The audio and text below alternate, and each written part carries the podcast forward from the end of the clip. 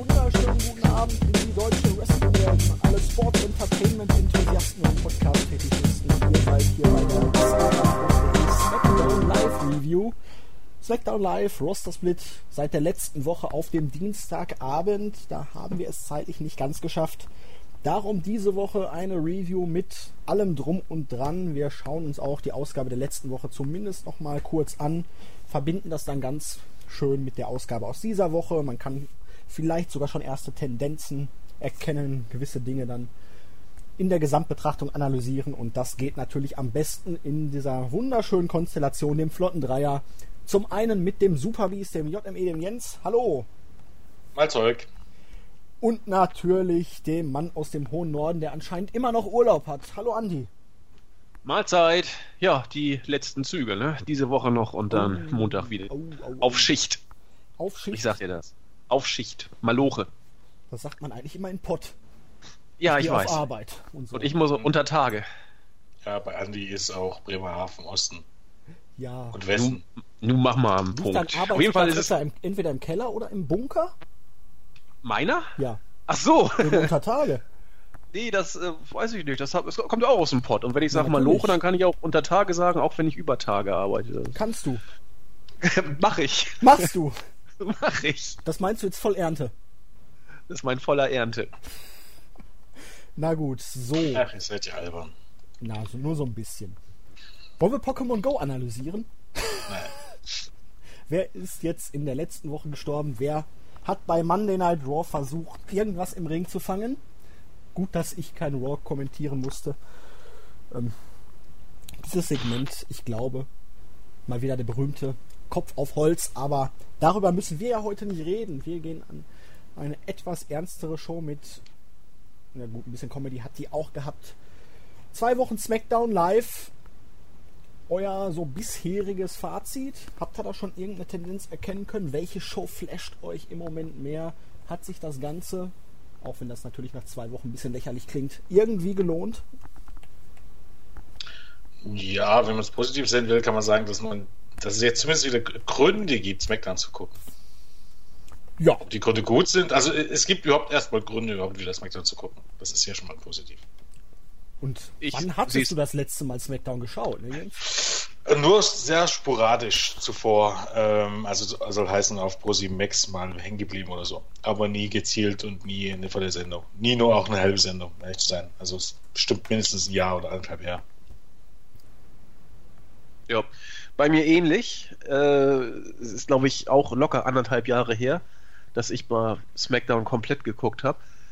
Also es ist bestimmt noch nicht alles Gold, was glänzt bei SmackDown, aber es ist auf jeden Fall deutlich relevanter, als, als es vorher war. Raw finde ich derzeit doch noch einen Zacken besser. Die Shows, äh, mal gucken, wie sich es in den nächsten Wochen weiterentwickelt. SmackDown hatte in der ersten Ausgabe ein bisschen Probleme auf Fahrt zu kommen. Die zweite fand ich einen Tick besser, aber SmackDown hat auf jeden Fall zum jetzigen Zeitpunkt deutlich gewonnen, was durch den Roster-Split. Ja, insgesamt natürlich, ja klar, da hast du. Ja, klar. Da hast du nicht Unrecht. Ja gut, man geht. Also man wollte ja zumindest dahingehend, dass SmackDown so die Wrestling-Show wird, hat sich nach dem Draft ein bisschen schon relativiert gehabt, weil man einfach dafür nicht die passenden Worker gezogen hatte. Hat sich auch in den bisherigen Ausgaben abgezeichnet, dass man einen starken Main-Event hatte und der Rest der Show ich will schon sagen, fast ein bisschen mit NXT vergleichbar ist. Kurze, knackige Aufbaumatches, ohne jetzt großartig von irgendetwas schon, weiß ich nicht, in die Wege zu leiten. Aber ja, gehen wir mal kurz nochmal in die Ausgabe der letzten Woche rein, um zumindest so die Überleitung für diese Woche zu schaffen, würde ich sagen. Wir hatten zu ganz Beginn eine Battle Royal um einen sechsten Contender für ein späteres Six-Man-Match um den Number One Contender für Dean Ambrose für den SummerSlam zu ermitteln. Und da konnte sich Apollo Crews durchsetzen. Dominiert wurde das Ganze aber von Kane. Komm Jens, sag es. Fucking Kane! Ich meine, äh, Kane ist halt ein großer Star und äh, den muss man auch bis zum bitteren Ende pushen ohne Ende. Ich meine, auf der einen Seite muss, äh, muss man ja auch sehen, äh, wem hat man großartig bei, bei SmackDown? Ich meine, das, das gilt durchaus schon ein bisschen als Entschuldigung. Da ist man ja aber auch ne, selber schuld, würde ich meinen. Das ist richtig, aber letztendlich muss man ganz ehrlich sagen, ähm, das mag jetzt fies klingen, aber Kane wäre ein glaubwürdiger, glaubwürdiger Herausforderer gewesen für hast du auf sehr klar. Ja, aber, aber kommen wir ja dann später noch drauf. Immerhin verkauft man das Ganze jetzt in eine relativ logische und durchdachte Storyline. Und ja, wir hatten. Ja, komm. Wow, ja. Was ist denn jetzt hier? Jetzt kommt hier irgendwas. Was ist denn jetzt hier wieder losgegangen? What the fuck? Ja, ich weiß auch nicht. Hast du, hast du die, die Startseite auf? Ist das vielleicht eine Werbung? Vermutlich. Ich habe die Smackdown-Berichte auf. okay. Geht das weg? Mach das tot. schlag's tot, schlag's tot. Mach es weg, Julian, mach es weg. Ach so, gut. Ich musste ersuchen, welches Video es war. Warst du auf der Startseite bei uns oder wo äh, war da? Nein, das war etwas anderes, was ich geöffnet habe für den weiteren Verlauf der Show. Ich Alles klar. Auch einfach jetzt ansprechen, wo wir schon mal dabei sind und abgelenkt sind. Weil The Miz spielt ja auch eine Rolle und ich habe irgendeine Radioshow von F4W Online die Woche gehört gehabt. Und da wurde die PWE 101 Top Wrestlers of All Time thematisiert. Vom Pro Wrestling Illustrated, die ja auch immer diese lustige 500er-Liste jedes Jahr rausbringen. Und auf Platz 101 war dort The Miz. Was ja schon eigentlich grenzwertig ist, wenn man es sich vorstellt. War es nicht noch schlimmer? Äh, ja, natürlich, es wird noch schlimmer, aber bei The Miz stand dann als Kommentar dazu, ha, er ist jetzt zwar nicht der Größte im Ring, aber er ist ein toller Heel und in einigen Jahren wird man an ihn genauso denken wie früher an Ted DiBiase. Ja, war nicht sogar die Rede davon irgendwie von äh, die besten Wrestler aller Zeiten oder irgendwie so ein Kram? Ja, die 101 besten Wrestler war. aller Zeiten. Dann hat äh, auf Platz 101. Nur mal so reden. Ich könnte dir heutzutage 100 Wrestler aufzählen, die besser sind als The Miz. Ja. Counter-Strike aller Zeiten um mal das Ganze in Relation zu setzen, wie ernst man diese Liste wirklich nehmen kann. Hideo Itami, Schrägstrich Kenta, ist in dieser Liste ein und dieselbe Person wie Kenta Kobashi. Ja, richtig. Ich fand auch gut in dem Jahr, als ich glaube, das war 2012 oder so, 2012 oder 2013, ich glaube eher 2012, als Hiroshi Tanahashi praktisch auf dem Höhepunkt seines Könnens war und einen mhm. Fünf-Sterne-Match nach anderen abgeliefert hat, hat man ihn einfach vergessen. War ja nicht in der Top 500 und als man darauf hingewiesen wurde, hat man irgendwie auf Platz 7 geschoben und gesagt, ja, ja, äh, da sollte eigentlich Tanahashi hin, da ist jemand anders hingekommen. Also auf gut war die ganze Liste durcheinander, hat man einfach an, angeblich den Falschen auf Platz 7 gesetzt. Ja, ja. Nee, man hat ihn einfach vergessen. Also die Liste ist wertloser, wie sie nicht wertloser sein kann. Ja, und auch diese Liste wieder. Ein paar wirklich lustige Leute, die relativ weit oben angesiedelt sind, während Leute, die das Business wirklich geprägt haben, dann doch ziemlich weit unten sind. Sogar Goldust steht auf Nummer 49. Ja, vor allem finde ich es geil, dass dann auf den hinteren Plätzen, in den Hundertsten, gerne mal Independent Wrestler sind, von denen noch nie irgendjemand was gehört hat. Das ist einfach nur wahllos irgendwie zusammengegriffen und ein paar Wrestler rausgesucht. Also Unglaublich. Goldust hat wirklich mehr für das Business getan als diverse andere wie El Hijo del Santo, die von Erics, Chris Benoit. die von Erics ist ja geil. Rick Root. Ja. Ja, genau. Oh, Mike Quackenbush, naja. 78, interessant. Und ja? China ist sogar vor Seth Rollins im Moment, das ist ja überraschend. Dann kommt Kane. Kane. Herrlich. Also diese Liste sollte man sich mal angucken. Shinsuke Nakamura wird im Moment auf 90 gelistet. Direkt hinter ihm sind Kevin Nash und Batista. Oh, na immerhin, muss man. Wer sind denn die Top 5? Die Top 5 Nummer 1 ist Ric Flair, dann Shawn Michaels, Steve Austin, The Rock, The Undertaker, okay. Dusty Rhodes, Cena, Hogan, Sting, Sting. Also jetzt mal bei allem Andre the Giant. Auf, bei allen, ja, ja, reden wir nicht drüber. Ja, es kommt immer darauf an, nach was man geht. Muss man ja dazu sagen. Ja, aber selbst Inoki irgendwo, was, irgendwo in den 20er war er, glaube ich. Ne? Ja. Triple H auf 22, das muss ihm ja wirklich gekränkt haben. Wer ist denn da so alles vor Triple H? Daniel also, Bryan auf 21. Ricky the Dragon Steamboat, ja, Inoki, Kurt Angle, Randy Orton. Wo, wo ist denn John Cena? John Cena 7. 7, okay. Chris Jericho auf 13. Macho Man, Andre the Giant, ja. Die vorderen Plätze, gut, da kann man immer drüber streiten, aber was da wirklich an den hintersten Plätzen an Namen sind, die zumindest, die sind halt nicht in den letzten zehn Jahren bekannt gewesen, sondern haben das Wrestling geprägt, wie zum Beispiel Gotch oder auch diverse Japaner. Misawa ist, glaube ich, noch auf 27. Na, ist ja auch wurscht.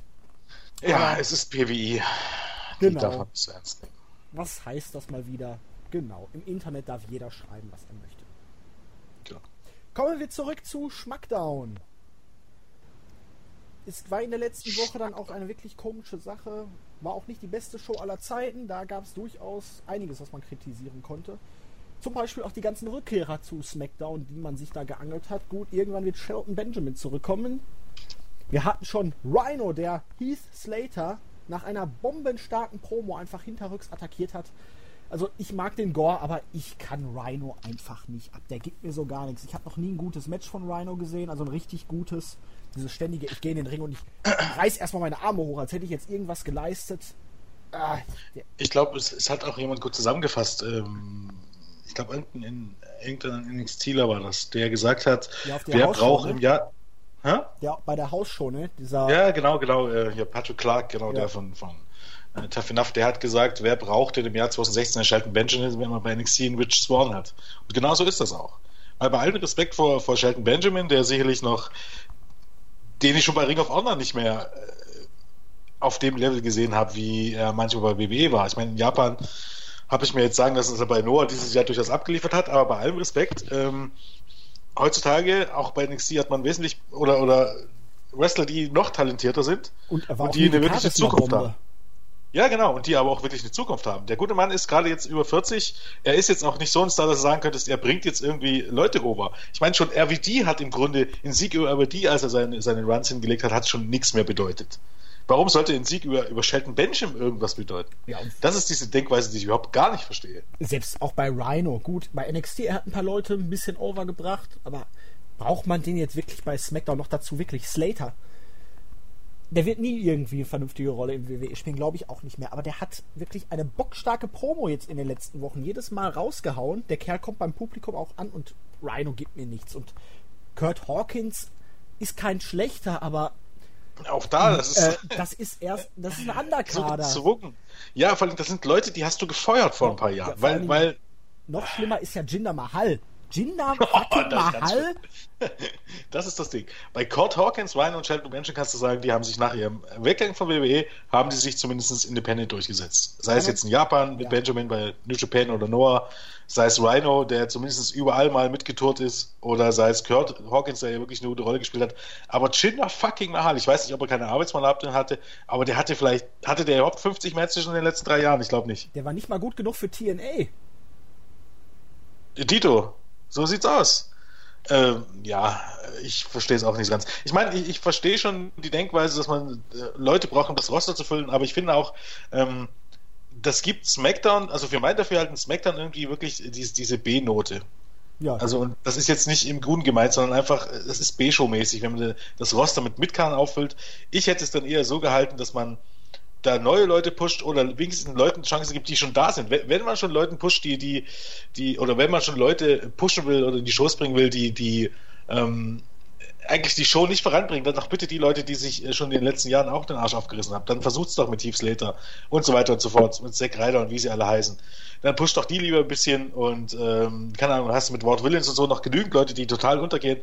Da, ich weiß nicht, die Leute geben mir einfach nichts. Also ich bin jetzt auch nicht so der große Nostalgiker, Nostalgiker. Ich finde es gut, wenn Leute wie Christian oder Edge oder so wieder in den Ring steigen könnten, aber fucking Shel Shelton Benjamin, Shinder Mahal und Rhino, also jetzt beim besten, okay, Rhino kann man noch drüber diskutieren, da könnte man auch sagen, der hat das ist, mit nee, Geschichte ich, geschrieben. Ich weiß aber, nicht, aber bei Rhino, das ist bei mir ähnlich wie bei Booker T oder auch bei Carmella, die erzeugen bei mir einfach einen unfassbaren Heat, ohne dass sie irgendwas machen. Das ist ja. auch schwer zu erklären, ich weiß, das ist halt sehr subjektiv. Reiner ist auch kein schlechter, also er bringt immer ordentliche Leistung, aber wirklich irgendwas Denkwürdiges hat er halt schon. Eh sind wir ganz ehrlich, äh, wer sich an seine Runs bei TNA und Ring of Honor erinnert, fast, seit, fast jedes Match mit ihm war ein Hardcore-Match am Ende. Sogar ohne Grund. Das weiß ich noch bei Ring of Honor, als ein normales Match angesetzt wurde. Dann hat man quasi jedes Mal vor dem Match eine Hardcore-Simulation rausgemacht, weil das ist im Grunde das Einzige, was er kann. Ja. Was er gut kann. Und Jens, du hast schon angesprochen den Stillstand, die Nichtentwicklung und das trifft auch irgendwie noch auf die Women's Division bei SmackDown zu. Da hatten wir letzte Woche einfach mal Becky Lynch gegen Natalia in einem Rematch von, ähm, wie hieß der Pay-Per-View? Battleground. Und hier durfte dann Becky Lynch clean gegen Natalia via Submission gewinnen. 50-50 Booking. Beide haben einen Sieg und die Fehde scheint beendet zu sein, weil Nettie ja jetzt was anderes macht mit Carmella. Und dann hatten wir ein Segment, tja, es kam alle Weiber raus. Bei Eva Marie denkt man sich schon, boah, meine Fresse, ist zwar mal kreativ der Entrance, aber ja, ich würde mich da auch verletzen, wenn ich da so langsam zum Ring gehen müsste. Aber ja, wir sind alle rausgekommen, haben irgendwas gesagt und dann war das Segment ohne Sinn, ohne irgendwie eine Erklärung einfach zu Ende. Ohne dass irgendwas sich überhaupt ansatzweise ergeben hat. Und in dieser Woche hat man dann, aber da können wir gleich noch drauf reden, ja zumindest eine Fehde in die Wege geleitet. Eva Marie hält man gekonnt vom Wrestling ab. ja, du hast sie wenigstens mal gezeigt, wenn das schon die einzige Intention war und offensichtlich war es wohl die einzige. Ja, aber das letzte Woche, also schick einfach mal alle Weiber raus, lass sie zwei Sätze sagen und dann breche ich das Segment einfach mit einer Werbeunterbrechung ab. Ja, offensichtlich war das.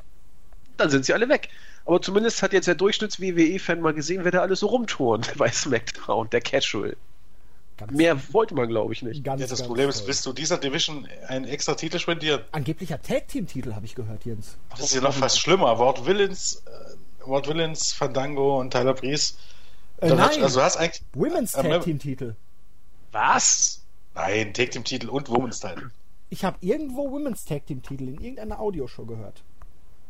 Nee, ich glaube, da haben sie irgendwas verbotscht. Ich glaube, das war die Rede von, wohl von, von Women's Titel und Take Team Titel. Ja, selbst das ist eigentlich schon absolut grotesk. Ja, natürlich, vor allem, vor allem die, die, äh, SmackDown hat, glaub, fünf Frauen und Raw hat sieben. Selbst wenn du die Rückkehr dazu holst, hast ja. du, glaub, hast du bloß Emma, Tamina, Nikki Bella. Vielleicht noch zwei von NXT sind fünf Leute mehr. Also ich glaube, jetzt hast, Oh ja, natürlich. Okay, dann hast du sechs Leute mehr. Im Moment hast du sieben bei Raw, fünf bei SmackDown sind zwölf, plus sechs weitere sind 18 Leute. Daraus wirst du zwei Roster machen. Läuft. Oder zwei Division. Läuft. Hat es ja sogar damals mehr. Ja, und selbst damals war es schon vollkommen bescheuert, um ehrlich zu sein. Also ich hätte es ganz klar gemacht, ich hätte das getrennt. Ich meine, ähm, man, es ist wohl offensichtlich so, dass man bei WWE denkt, man möchte in, in bei beiden bei beiden Rostern Frauen haben ähm, und deshalb diese zwei Divisions. Aber ich, ich bin da mit der Idee, ich glaube, weiß gar nicht, wer die Idee hatte. Ähm, ich muss es jetzt leider sagen, auch wenn es mir für Crestfallen leid tut, da haben wir nämlich gestern schon drüber diskutiert und sie sagte, sag das nicht im Podcast. Doch, sage ich. Ich hätte es dann besser gefunden. Tatsächlich hättest du gesagt, okay, du machst die Women's Division ähm, bei einem der beiden Roster und bei dem anderen Roster, da schickst du die ganzen Non-Wrestlerinnen hin. Da kannst du Eva Marie hinschicken und kannst du Lana hinschicken und wer auch immer da noch rumrennt. Und dann hast du deine Frauen in dem Roster und bei dem anderen Roster siehst du halt das Wrestling. Also und dem anderen Roster gibst du dafür die Take Team Division oder ja, die große Welt Division. Für mich waren es vorher zwei Möglichkeiten. Entweder du packst eine Division uh, Women's zum Beispiel zu SmackDown, Tag Team zu Raw oder umgekehrt. Oder du machst diese beiden Titel rosterübergreifend, dass zum Beispiel die GMs dann ausklüngeln, boah, wir brauchen die Titel für unseren Brand, wir müssen unseren Brand stärken. Wir schicken jetzt den und den ins Rennen, der dann bei einem von den vier Promo äh, rosterübergreifenden Pay-Per-Views dann zum Beispiel die Champions des anderen Brands herausfordert. So hättest du dann auch ein Motto für diese vier Pay-Per-Views, dass die Leute dann die Chance kriegen, den Titel aus dem anderen Roster irgendwie möglicherweise zu ergattern. Das sind eigentlich zwei Möglichkeiten. Und was macht WWE? Sie ziehen das aus dem Hut, dass jedes Roster für jeden Dödel einen eigenen Titel kriegt. Aber ich finde auch selbst dafür, du, du guck dir mal das Smackdown-Roster an. Du, du hast doch innerhalb von dem halben Jahr hast du alle Paarungen durch. Ja, natürlich. Aber andererseits musst du natürlich so sehen, wenn du wirklich jetzt beides in beiden Shows haben willst, also Smack Tag Teams und Women, dann musst du ja irgendwie eine Chance auf den Titel auch ausloben, weil wer will glaubhaft in einem Roster sein, wo man nur die goldene Ananas gewinnen kann? Nee, nee, deshalb sage ich ja. Dann, wie gesagt, dann schick, mach doch einfach in der einen eine Division und auf der anderen äh, hebst du die äh, Frauenquote durch die Non-Wrestlerin, durch die Valets. Will irgendjemand Eva Marie oder Rosamund ins Wrestling sehen? Nein, also stell sie ihnen irgendjemand an die Seite. Stell äh, Maries mit dem Miss, äh, Lana mit äh, Rusev, ähm, Eva Marie mit, keine Apollo Ahnung, Crews. mit Tyler Priest und Fandango. Äh, was? Eva Marie Wie- wie und passt Apollo das denn? Ja, das passt gar nicht, deswegen.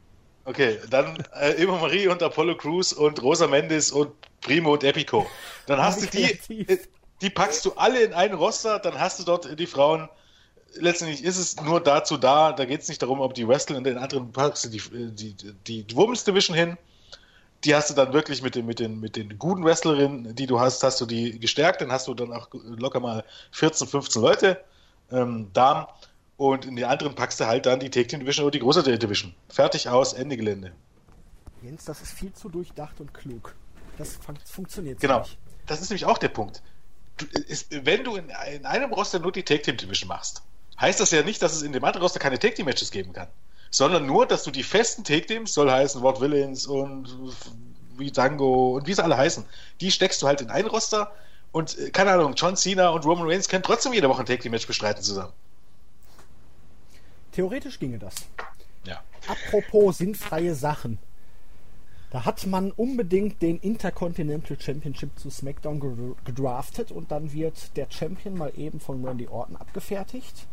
Unkluge Kombination, das überhaupt zu machen in der vergangenen Woche.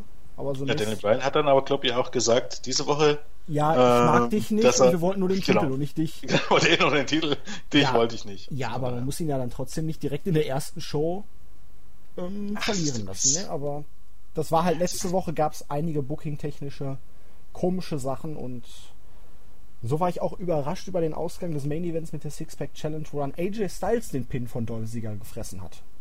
Nicht Baron Corbin, nicht Apollo Crews, nicht Bray Wyatt und nicht John Cena, sondern AJ Styles. Ja. Ist so.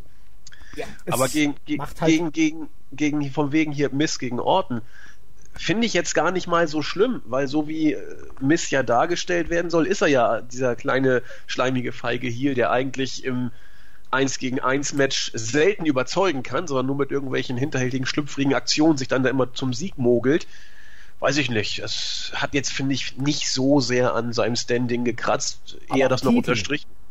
nicht am Standing, am Standing des Titels. Weiß ich nicht. Äh, Miss hat ihn ja durch diese Art bekommen und er ist nicht der erste geekige Heel, der auf diese Weise hinterhältig den wichtigen Titel errungen hat und ihn dann hält. Also ich finde es so besser, äh, wie es bei Miss gemacht wird, auch als Titelträger, als wie es in den letzten zwei Jahren öfter mal hatten, dass der Titelträger jedes Match verloren hat und äh, unter ferner Liefen war der IC-Titel. Also finde ich jetzt so tragisch ist jetzt nicht. genauso unter ferner liefen.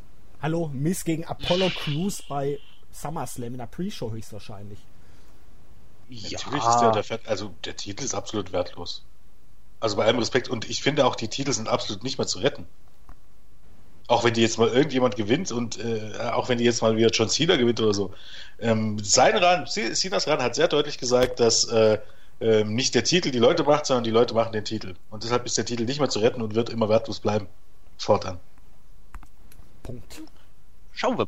So, dann haben wir, glaube ich, so die Hauptereignisse aus der ersten SmackDown-Ausgabe so ein bisschen durch. Was mir noch in Erinnerung blieb, war die Tatsache, dass Daniel Bryan und Shane McMahon wie, weiterhin wie ein paar kleine Cheerleader wirken. Ich hoffe, man lässt Daniel Bryan jetzt auch mal ein bisschen mehr alleine agieren. Aber schauen wir mal. Gehen wir in diese Woche? In die aktuelle Jo. Ausgabe oder wollt ihr noch was zur letzten Woche irgendwie großartig? Man kann ja gleich noch mal ein paar Parallelen ziehen.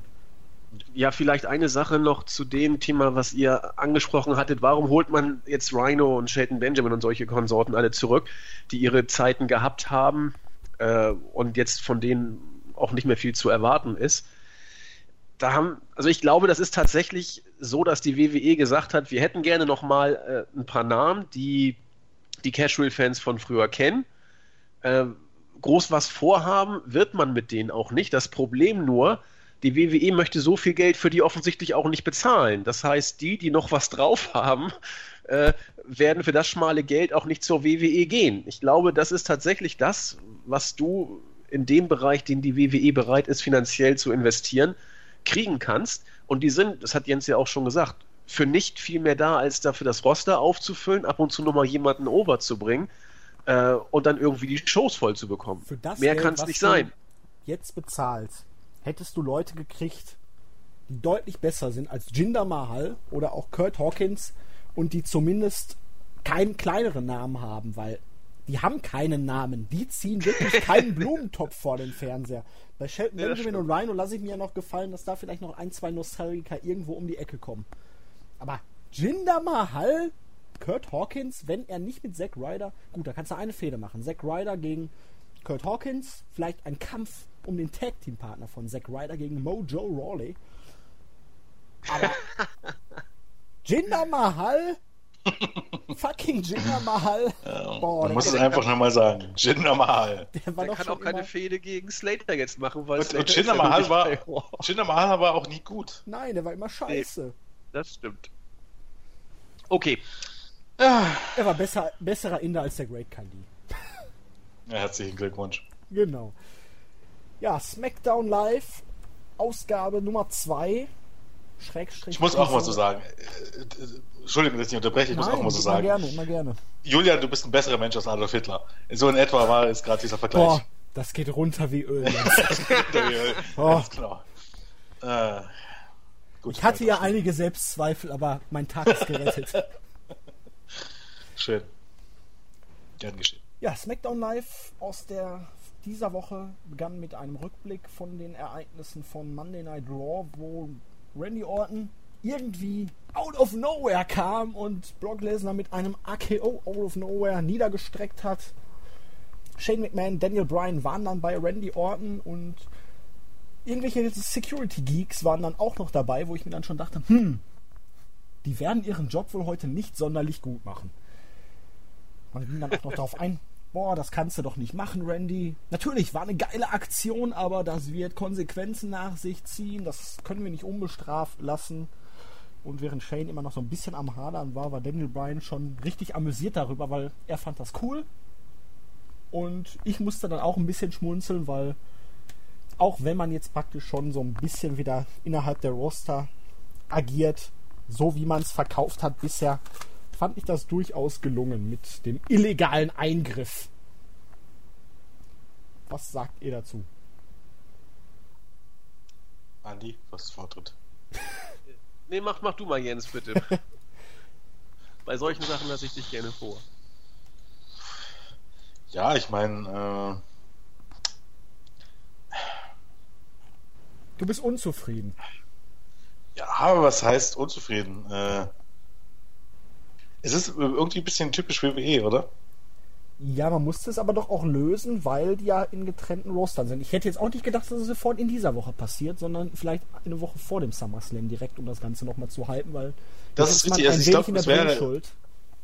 für mich irgendwie ein bisschen besser gewesen, das bei einem Eingriff zu belassen. Ich meine, je nachdem, de- wer dann eben äh, verlieren soll beim SummerSlam, den hätte ich dann bei der letzten Show, bei der letzten Raw SmackDown Show, je nachdem, mal auftauchen lassen. Also von mir aus Brock Lesnar bei SmackDown äh, auftauchen lassen und mal Randy Orton attackieren oder andersherum. Aber ich finde, dass man da jetzt so diese Stipulation schon jetzt schon so killt, was ja auch wirklich äh, wieder sehr dafür spricht, wie äh, weit man vorausplant.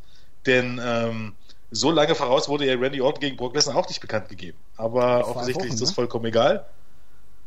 Ähm, Finde ich ein bisschen wie, sehr, sehr WWE-lastig. Und ich glaube, warten wir mal ab. Aber ich glaube, dieses ganze Roster-Trennung, das wird nicht so lange anhalten, wie viele gleich glauben. Vielleicht glauben. Ich glaube, das wird, wird nicht lange dauern, dann wird das sehr wieder aufgeweicht werden. Ähm, die Segmente an sich waren jetzt nicht schlecht. Ähm, ich fand es nicht schlecht, dass jetzt Randy Orton am Montag ähm, dort aufgetaucht ist und, und ähm, Lesnar den RKO verpasst, hat. Grundsätzlich fand ich auch das Segment jetzt hier nicht schlecht, als Orton ähm, als Lesnar aufgetaucht ist. Aber ich finde einfach, ähm, ich will jetzt nicht sagen, es war vorhersehbar, aber es ist irgendwie, es ist irgendwie atypisch. Soll, soll heißen, man, man versucht gar nicht, diese Rostertrennung irgendwie durchzusetzen, sondern es ist vollkommen normal, dass eben jetzt Lesnar bei Raw auftaucht und am ähm, ähm, Orton bei Raw auftaucht und am Tag darauf taucht Lesnar bei, bei SmackDown auf. Die Frage Da ist hat ja niemand was dagegen. auch, ne, weil die sprachen von Konsequenzen, aber jetzt wurde ja praktisch das ganze Ding dann schon wieder der Ball zurückgespielt und was für Konsequenzen sollen denn da jetzt kommen? Beide haben einmal praktisch im fremden Roster agiert. Gibt es dann jetzt eine gegenseitige Geldstrafe? Werden Orton und Lesnar jetzt für eine Woche suspendiert? Ich glaube, jemand wird es nie wieder erwähnen. Ja, vermutlich. Also ich, ich finde das gar nicht so schlimm, dass man, äh, oder anders gesagt, man wird jetzt in den nächsten Wochen sehen, wie, wie man damit jetzt umgeht, dass quasi Lesnar so schnell schon reagiert hat auf den RKO von Orton. Bisher war es in den letzten Monaten immer so, dass man sich bis zum Pay-per-View irgendwie hingewurstelt hat, weil man äh, so eine Konfrontation, die man eigentlich unmittelbar vor dem Pay-per-View erwartet hätte, schon viel früher gebracht hat. Und dann hatte man immer so ein Vakuum zu füllen, das man in den seltensten Fällen auch wirklich ausgefüllt bekommen hat. Ich bin mal gespannt, weil jetzt hat man eigentlich auch hier diese Eskalation schon gebracht. Beide haben ihren jeweiligen Finisher durchgebracht, wobei das, wobei der F5 ziemlich unglaubwürdig aussah. Orton hat ihn ja so richtig gesehen, hat sich schon in Position gestellt und wenn man will, kann man da auch raushampeln aus dem F5, aber ist eine andere Geschichte da wird, glaube ich, ziemlich viel vom Produkt jetzt mitstehen und fallen. Ob man es schafft, diese paar Wochen bis zum SummerSlam jetzt auch nach wie vor bezüglich der Fehde Orton und Lesnar zu füllen und, und spannend zu halten oder nicht. Und wenn man das tatsächlich schafft, dann sage ich Daumen hoch und Respekt. Das ist gut. Ich finde es auch nicht tragisch, dass man die Brands ab und zu mal, sag ich mal, übergreifend darstellt. Dass mal einer von Raw bei SmackDown auftaucht und umgekehrt. Problematisch wird es tatsächlich dann, wenn man es inflationär macht und dann den Roster-Split wieder aufweicht. Bis jetzt, finde ich, geht es noch, aber auch da müssen wir gucken, was die nächsten Wochen zeigen. Also zwei mal sehen. Zwei Wochen, also das ist streng genommen ist es viel. Aber warten wir ja, mal. Ja, aber es, es, ist nur ein Wrestler gewesen, ja. meine ich. Also es ist nicht so, dass jetzt in jeder Fehde, die, die jetzt äh, brandübergreifend stattfindet, das wäre natürlich Katastrophe. Sollte ja eigentlich dann nach dem SummerSlam auch nicht mehr passieren, dass wir brandübergreifende Fäden haben, aber wer weiß schon, was die Zukunft bringt. Wir haben alle keine Glaskugel parat und selbst wenn, wir könnten sie nicht lesen. Dann ja. waren halt Brian und Shane immer noch backstage und trafen auf The Miz und Maris und Mizzy fand, dass ihm der nötige Respekt irgendwie abhanden gekommen ist. Die Leute behandeln ihn nicht so, wie er behandelt werden sollte. Und dann meinte Brian halt, ja, wir wollten dich auch eigentlich gar nicht haben, vor allem ich nicht. Ähm, ich mag dich nicht, aber ich wollte unbedingt den IC-Title bei SmackDown und du hängst da irgendwie im Moment noch dran, aber das könnte sich bald ändern, weil ich setze jetzt für gleich mal ein Triple Threat Match an, um einen neuen Number One Contender für den SummerSlam zu ermitteln. Kalisto, Apollo Crews und Baron Corbin. Dann kam auch noch die. Machen wir da erstmal einen Cut. Das andere können wir dann gleich direkt im nächsten Segment eingehen. Ja, du, du musst aus dem, was du hast, eben was machen, ne? Und wieso? mehr das, hast du nicht. Ja gut, die Leute, die haben alle jetzt kein Standing für den IC-Teil, maximal eher noch Baron Corbin. Aber das Segment zwischen Shane Bryan und The Miz mit Maurice fand ich hier gut, weil man wirklich auch auf die Vergangenheit eingegangen ist. Auch später, als Mizzy dann am Kommentatorenpult war, dann nochmal erwähnt hatte, hier von wegen, ich habe Daniel Bryan in der WWE eingeführt, er hat alles, was er kann, hat er von mir gelernt. so viel Sarkasmus geht eigentlich schon gar nicht mehr. Ich meine, ist vielleicht auch ein ganz netter Randaspekt. Man merkt immer so ein bisschen, was, was ist denn heutzutage, wie kommst du denn heutzutage als Heel over? Das funktioniert so wie damals, funktioniert das einfach nicht mehr. Soll heißen, mit Loblos und so einem ganzen Quatsch oder mit Promos, indem du, dem du. Ich glaube, die NWO hat das einfach auch geändert. Auf einmal waren Heels cool und auch alle Heels wollten cool sein und wurden gefeiert. Also mit was ziehst du heute Heat? Gerade wo ein Großteil des Publikums mittlerweile ja auch mehr oder weniger smart ist. Ähm, eher, na gut, okay, die meisten eher weniger als, als äh, als mehr, um ehrlich zu sein. Das ist ja die auch meisten ein glauben, relativ smarter weit gefächerter Begriff. Ne? Der Smart mag ja, genau. nicht unbedingt auf clevere Menschen zu. Nein, also ich, ich glaube auch, Smart Marks sind tatsächlich, ich glaube, die wenigsten, die wissen ein bisschen, dass es Show ist und die lesen vielleicht auch mal im Internet, aber das macht die noch nicht gleich zum Smart Mark. Gibt es dazu macht aber auch eine genaue Begriffsdefinition? Man benutzt das Wort immer so gerne. ja, ähm, grundsätzlich geht es darum, dass du eben durchaus auch weißt, was Backstage abgeht, aber eben halt auch generell ein bisschen ähm, dieses Business verstehst. Also soll heißen, dass dir, ähm, dass dir klar ist, wenn, äh, keine Ahnung, wenn Beispiel, wenn jemand einen Power Slam zeigt, dass eben, oder wenn jemand eine Powerbomb zeigt, dass jetzt, wenn bei Batista jemand eine Powerbomb verpasst, dass nicht Batista derjenige ist, der die ganze Arbeit macht. Also. Und nämlich, der sich dann hin, deshalb ist die, diese, diese, diese, dieses, dieses Erzählen von wegen, ja, der hat ja so viele Moves, der ist ja so geil. Das ist der größte, jemand, der sowas sagt, ist kein Smart Mark. Das ist, ist er einfach nicht. Hey, Kevin Nash kann bestimmt auch einen Canadian Destroyer zeigen.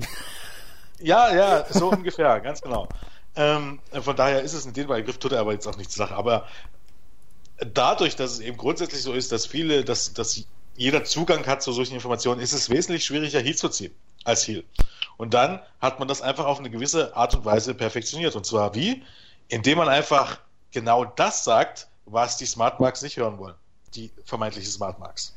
Hast und natürlich zieht dann, zieht dann sowas Heat, wenn Demis sagt, weil ja auch jeder weiß, dass das Bullshit ist und die viele Smartplugs finden auch Demis noch scheiße oder finden ihn nicht gut. Wenn ihr sowas sagt, zieht das Heat.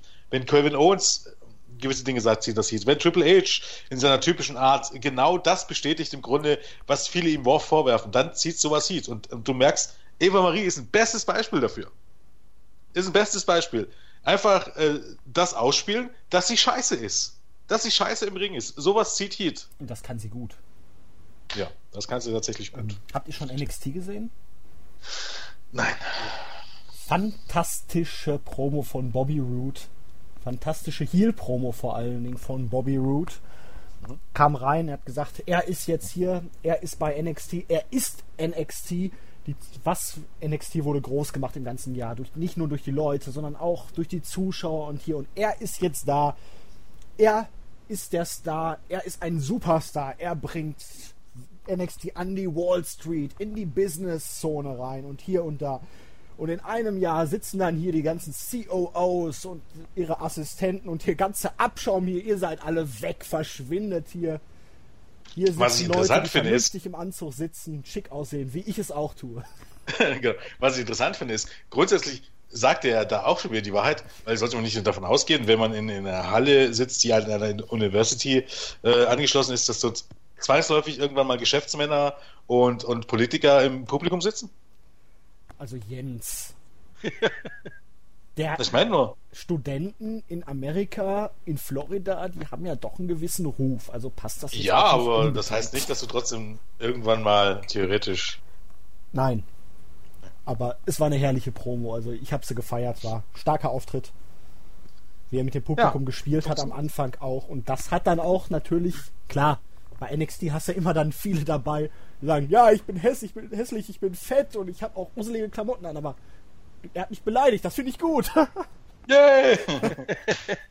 ja, ich meine, genau das ist ja das Problem, dass es schwierig ist. Ähm, ein Paradebeispiel dafür war irgendwie, wann war das hier? Best in the World 2012 oder 2013, als Kevin Owens ähm, dann Davey Richards den Titel abgenommen hat und dann praktisch gegen das Publikum getört ist. Ja, und, und die Leute haben ihn bejubelt. Gefeiert. Der hat gesagt, ihr seid scheiße und der hat ihnen auch erklärt, warum sie scheiße sind. Weil sie eben gegen äh, Babyface Champions immer turnen. Und die Leute jubeln trotzdem. Das ist, das das ist halt, ja, äh, wenn sich die Leute selber Stupid Idiots nennen, ne? ne genau. Weil eben äh, als Heal hast du es heutzutage schwer. Das ist einfach so. Wenn du ein guter Heal bist, musst du davon ausgehen, dass du gejubelt bist. Also musst du eigentlich beschissen sein und mit gutem Selbstvertrauen auftreten. Dann wirst du immer noch ausgebuht. Demis und Eva Marie. Was aber jetzt auch nicht heißt, dass alle Heals so sein sollten wie Demis und vor allem nicht wie Eva Marie. Bitte nicht, bitte nicht die Definition des Smart Marks gefunden. Soll ich sie mal vorlesen? Oh ja. ist ein bisschen länger. Aber ich finde sie gar nicht so schlimm. Der Smart Mark oder Smark ist quasi die Folgeform des Marks. Grüße an Sixfold.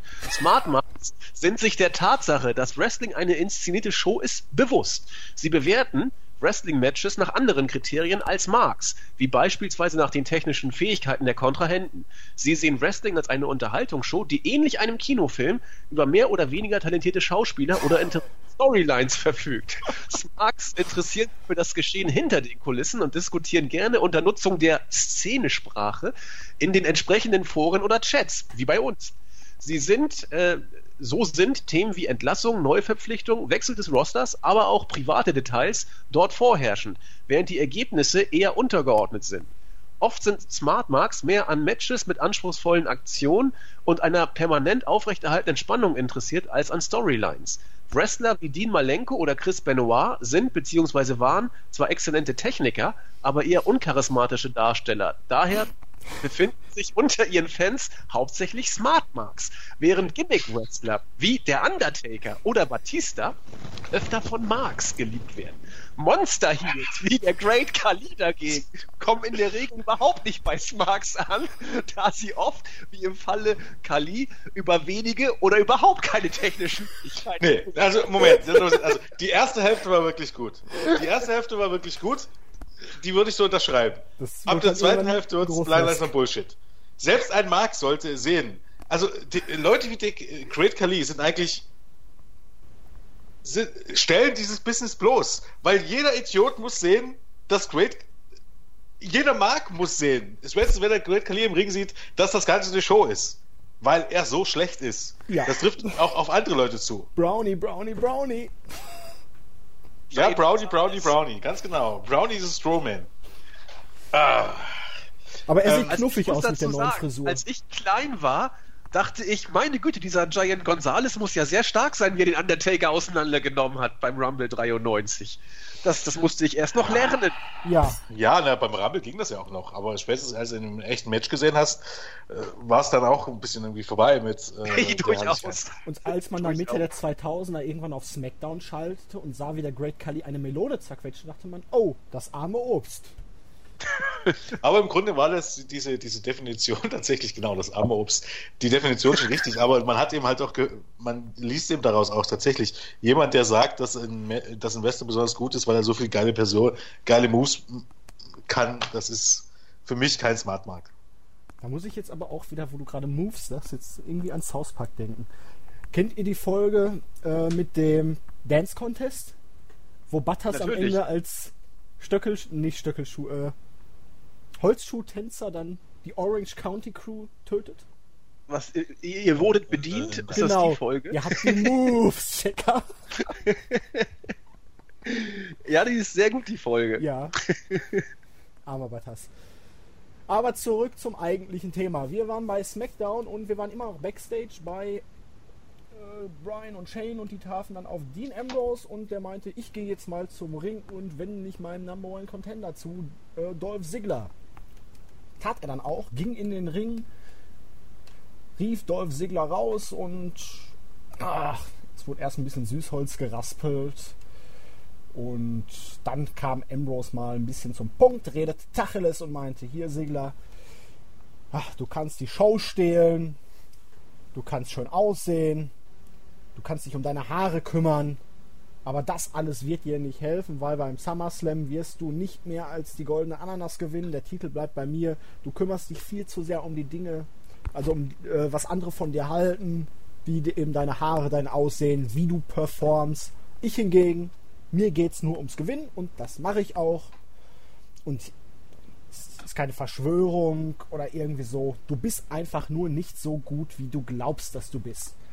Sigler wurde dann richtig wütend und meinte, ich werde beim SummerSlam zeigen, ich weiß, weiß, dass meine letzten Jahre scheiße waren. Das muss sich einfach ändern und ich werde dir und allen anderen beweisen, dass ich beim SummerSlam das Ding gewinnen kann.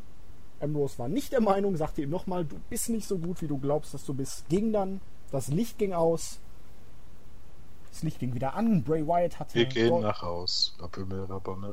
Zum, zum, Bray Wyatt hatte Dolph Ziggler im Sister Abigail verpasste ihm den Move und dann kam noch eine Probe von wegen, du hast letzte Woche den Sieg abgestaubt, hast mir damit die Chance auf den Sieg gewonnen, aber genommen, aber hey, ich fordere dich heute zu einem Match heraus, weil ich möchte den Titel haben, ich möchte beim SummerSlam Dean Ambrose herausfordern.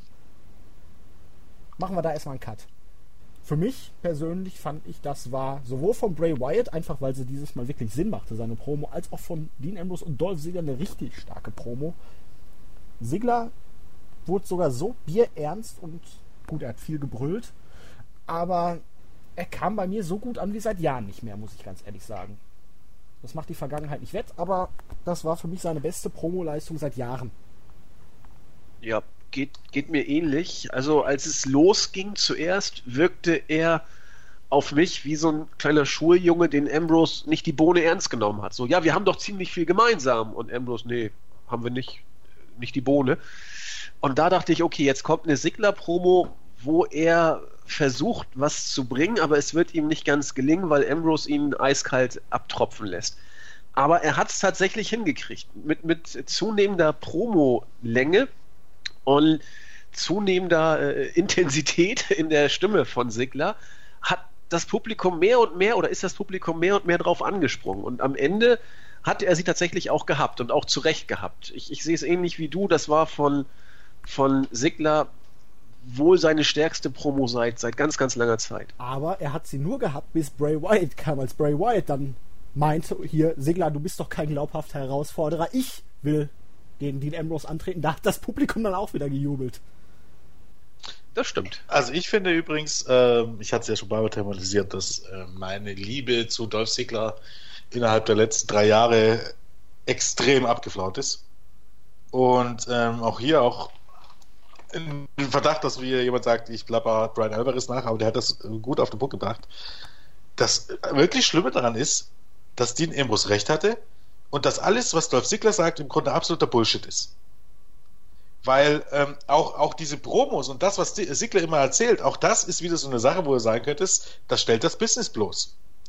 Wenn Sigler sagt, dass er hier jede Woche rausgeht und die Show stiehlt, aber immer unten gehalten wird, das ist doch überhaupt gar nicht das, was, was du in den Shows äh, siehst. Ähm, Oder habe ich was verpasst? Äh, hier muss man es aber relativieren. Ich habe ja hinterher sogar noch Talking Smack geguckt. Ach du geht übrigens nur eine halbe Stunde, keine Stunde. Okay. War gar nicht schlecht. Mit Daniel Bryan und Rainy Young, die haben eine relativ gute Chemie, da war Sigler auch noch dabei. Man ist da nicht unbedingt jetzt stark in dem Ganzen drauf eingegangen, dass er unten gehalten wird. Da hat er auch Er sagt das ja selber öfters mal. Ja, hat aber dieses Mal nicht gesagt. Und okay. hinterher auch nicht, da hat er dann auch gesagt, ja, er ist in der Vergangenheit immer rausgegangen, meinte, ich, er müsste allen etwas beweisen, hat es bei den Hausshows dann auch immer abgeliefert, bei den Live-Events, aber wenn es dann um das TV ging, dann hat er es einfach nicht auf die Kette gekriegt. Hat dann immer eben ja, Selbstzweifel gehabt und er wusste, weiß nicht genau warum, aber jetzt ist irgendwann etwas in ihm Klick gemacht und jetzt will er es nochmal allen beweisen. Es ist nämlich bei all seinen Minishoot-Promos in diesen ganzen Backstage-Fallout-Videos, so, hat er ja immer gesagt, er wird unten gehalten. Wir erinnern uns mal an seinen lustigen Spitznamen ADS, Sigler. Nein, er war einfach ein Idiot und hat, war einfach ein Chopper, der, der in den Shows jedes Match verloren hat. Das ist nicht unten halten. Das ist, du bist einfach nicht gut genug. Und das ist ja das Lustige. Also im Grunde hatte Dean Ambrose absolut recht. Ja, aber, Storyline. Ja, aber wie gesagt, jetzt verkauft man es halt ein bisschen anders, so dass Sigler selber von sich aus behauptet, ja, ich bin rausgegangen, ich wollte immer die Show stellen, ich wollte den Leuten zeigen, wie gut ich bin, hab dann aber den Kern dabei vergessen. Das ist das Gewinn. Hab's nicht auf das, die Kette gekriegt. Das ist doch aber, das, auch das schon, was heißt denn, wie gut ich bin? Ja, das, das, das halt, macht doch keinen dass Sinn. Dass er nicht nur gewinnen kann, sondern dass er auch schön gewinnen kann. Das ist ja, aber, aber genau. Man will das, was dazugehört zu diesem Show-Off, gehört ja, ist ja in der Realität auch zum Beispiel sein Selling. Ja. Also er ist praktisch, meinte auch das damit, er ist halt rausgegangen und wollte besonders schön zählen, hat da aber nicht. vergessen, dass es ums Gewinnen geht. Möglich. So ungefähr. Das, ja. ist, das ganze Gimmick ist so bescheuert. ja, aber so, man versucht ja jetzt zumindest mal dem Ganzen ein paar Facetten zu geben. Und wenn man hinterher auch den Main Event betrachtet, wo er ja Bray Wyatt dann gegen das entblößte Stahlseil da geschlagen hat mit dem Kopf, eigentlich kann es ja auch nur darauf hinauslaufen, dass Sigler in den kommenden Wochen heel turnt. Ja, und dieses weil, scheiß Gimmick ablegt. Genau, eben weil er es nicht auf die Boah. Kette kriegt, weil er nicht gewinnt und dann vielleicht durchdreht oder irgendwie so. Ich glaube, Sigler hat sein Talent, aber das, was er gebraucht, ist eine komplette, am besten komplett andere, äh, eigentlich sogar eine andere Frisur, komplett andere Klamotten, einen komplett anderen Stil, dass er aufhört zu sellen wie ein Bekloppter, dass er aufhört mit 300 Stundenkilometer durch den Ring ähm, zu laufen, dass er aufhört Aktionen zu zeigen, zu kopieren von Shawn Michaels und Co., die bei ihm aber in Bullshit bedeuten, weil er eigentlich im, im Grunde dann äh, dieser schöne Superkick, ne?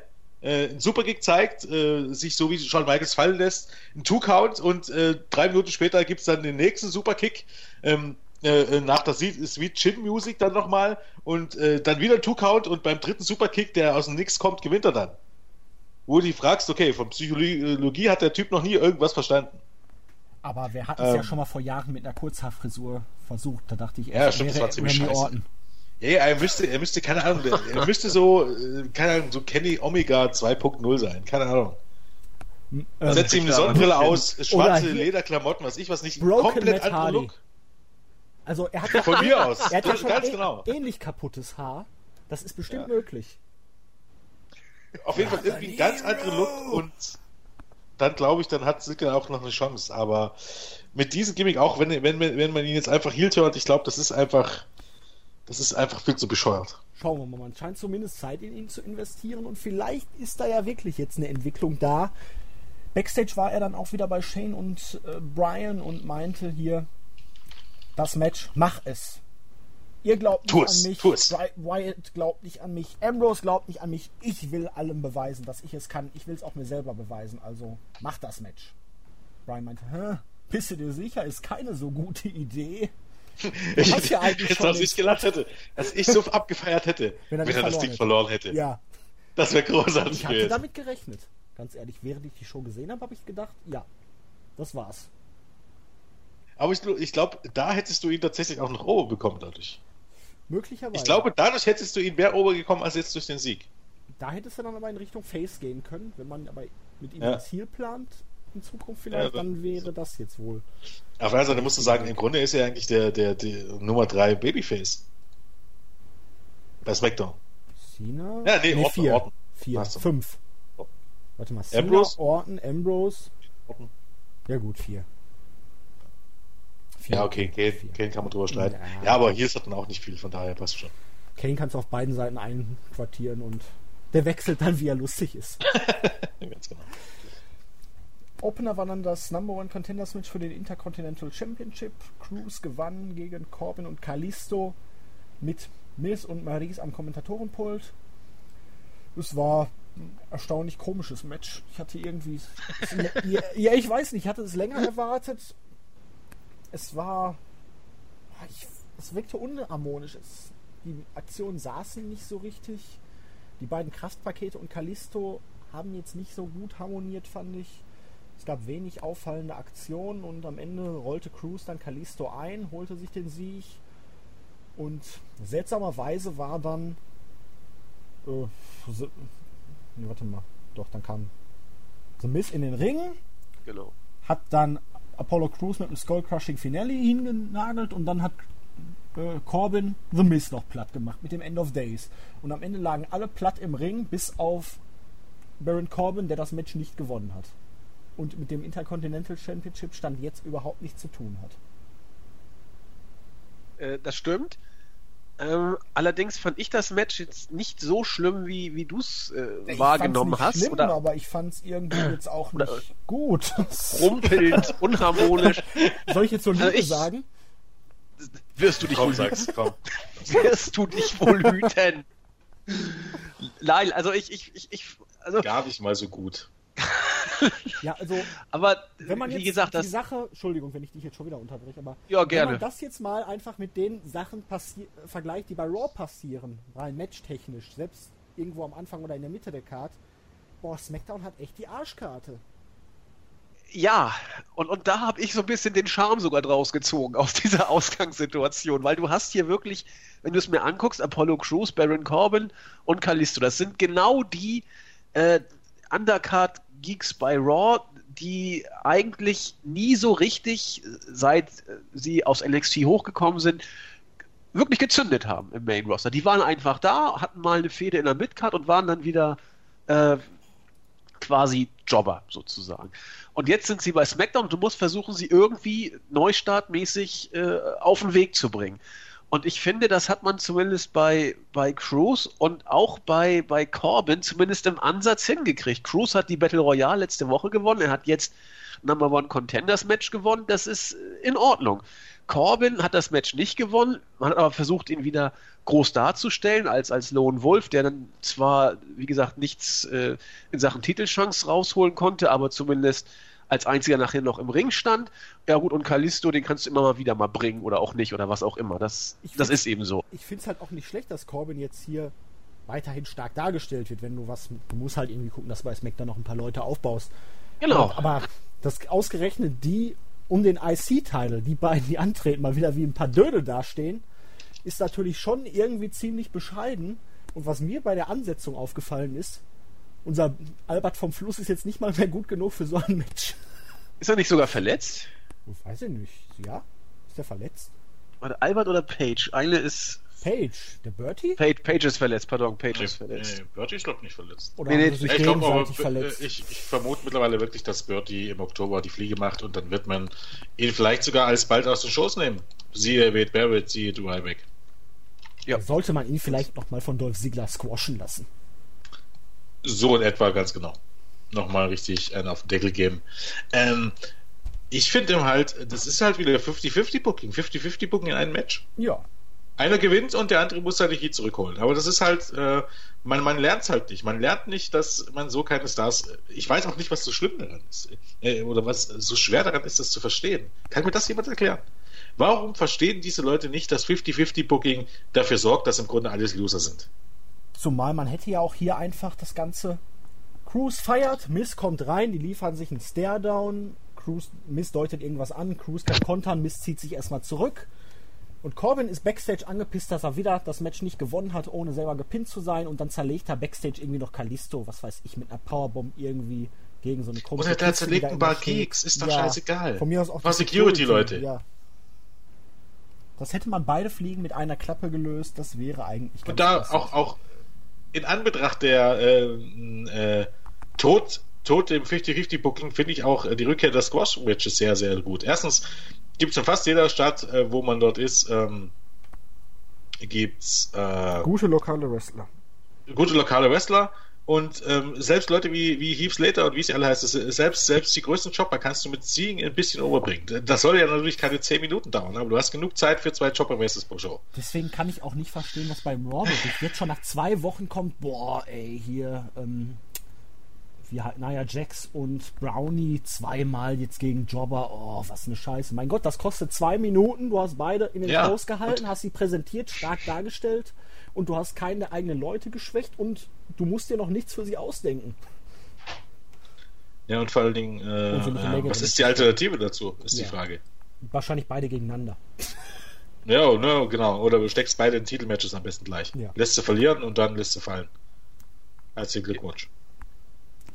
Aber ja, auf die Jobber können wir gleich beim Tag Team Match nochmal drauf eingehen, was manchmal besser wäre. Wir hatten dann eine angekündigte Paarung zwischen Becky Lynch und Eva Marie. Ja, Eva Marie wird jetzt wirklich wie ein ah, weltberühmtes Hollywood-Sternchen angepriesen. Mit einer richtig schönen Ansage. Deswegen muss sie ganz langsam zum Ring laufen und das ist wohl sehr anstrengend. Dabei kann man sich verletzen. Ich weiß nicht, hatte sie sich das Knie verdreht, hatte sie was an der Leiste, vielleicht hatte sie auch eine Bumbum in ihrer Sumsum, ich weiß es nicht. Auf jeden Fall konnte ich. What? South Park musst du gucken. Frag mal bei Frau Clinton nach. Genau. Entschuldigung, aber Mit dem Bombensuchschwein. genau. Ach Gottchen!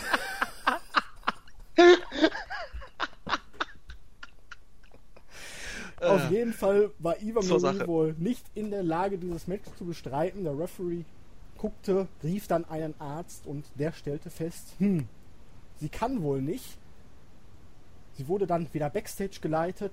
Becky Lynch stand wie bestellt und nicht abgeholt im Ring. Und David Otanga meinte zumindest noch, hm, zumindest sah Eva Marie gut dabei aus. Das tat sie. ja, war eine gute Storyline. Also, Äh, traumhaft. Traumhaft. ja, keine Ahnung. Also von den Mädels hat man nicht so viel gesehen bis jetzt. Ich glaube, ein einziges Match. Becky gegen Nettie. Das war alles Ja. in zwei Wochen SmackDown. Da ist jetzt auch ni- nicht so schlimm. Man hat ja nicht so viele, da darf man nicht zu viel auf einmal verschwenden. Das musst du in Relation betrachten. Jens? Ja, ist okay. Okay, enough said. Nee, ganz ehrlich, ich halte äh, Eva Marie, ich habe noch nicht rausgefunden, überhaupt noch nicht rausgefunden, was sie kann. Ja, doch, sie ist äh, relativ Ja? attraktiv und Das ist kein, das ist jetzt, man muss jetzt ganz sagen, das ist jetzt nicht unbedingt, was man sagen kann, man sagen kann, dezent- sie kann etwas. sie kann dezent gut schauspielern und ab und zu mal ruhig halten für ein paar Bilder. Ja, sie, ja das, das, das lassen wir mal gelten. Sie kann ruhig halten für ein paar Bilder. Ja, siehst du. Ja, und Backstage schön. hat sie wohl auch überzeugende Argumente, dass man sie immer wieder in die Show bringt. Also da wird sie auch überzeugend sein. Ja, weil man immer noch glaubt, dass Aussehen irgendwas bedeutet. Man kann Ich meine, das bedeutet auch bei vielleicht 2% des Publikums was, aber, äh, ne? Egal. Ist schon richtig. Ja, Renee Young war dann Backstage mit, äh, nicht Backstage, sondern irgendwo in so einem komischen Studio mit einem Tisch, der auch hinterher dann noch Teil von Talking Smack war.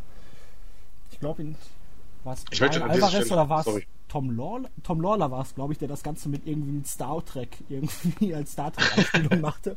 Filthy Tom Lawler, genau. Genau.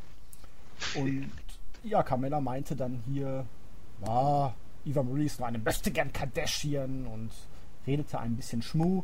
Irgendwann kam Natalia dazu und meinte, wie kannst du es wagen, hier interviewt zu werden? Du, die als Letzte gedraftet wurde, du hast überhaupt kein Recht, hier irgendwas zu machen. Wenn, dann muss ich hier, ich hier als Hart-Familie. Ah, Bret Hart, mein Onkel. Hab erst neulich mit ihm gesprochen. Und hier und da und dann kamen die sich so ein bisschen in die Wolle und das Ganze sollte dann später offiziell zu einem Match führen. Ich weiß nicht, Nettie, äh, mit ihr werde ich als Heel ein bisschen wärmer wie als Face, aber auch nur unwesentlich und ja, bei Carmella da krauseln mir immer so die Nackenhaare, also die habe ich gefressen. Aber ich finde äh, diese Sache mit diesem Tisch, mit Renee Young als Interviewerin, zumindest mal schön, dass man sich damit von Raw so ein bisschen absetzt. Das finde ich mal ganz interessant. So kann man mal machen. Ja. Ja, was willst du dazu sonst sagen? Weiß ich, da nicht. Ich warte darauf, dass Jens zu ergänzen. ergötzende Worte hat. Ja. ja, kann man Deine Stimmung machen. sinkt, oder?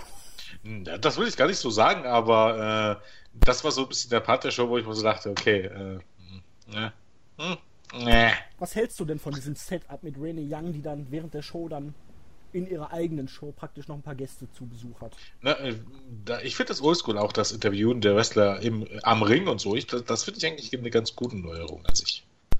Äh, ja, das finde ich an fand sich gut. Solange wie es ein bisschen Sinn macht und solange wie das Thema richtig ist, finde ich das in Ordnung. Ähm, äh, Im Moment bewegt sich das halt thematisch immer noch ein bisschen hart an der Grenze zum absoluten Bullshit, um ehrlich zu sein. Weil äh, oft kommt es ihnen vor, als wenn eben wirklich, egal ob jetzt männlich oder weiblich, dass dort bei WWE ein Haufen Bitches rumrennen, die sich alle untereinander nicht leiden können und niemand weiß so richtig warum.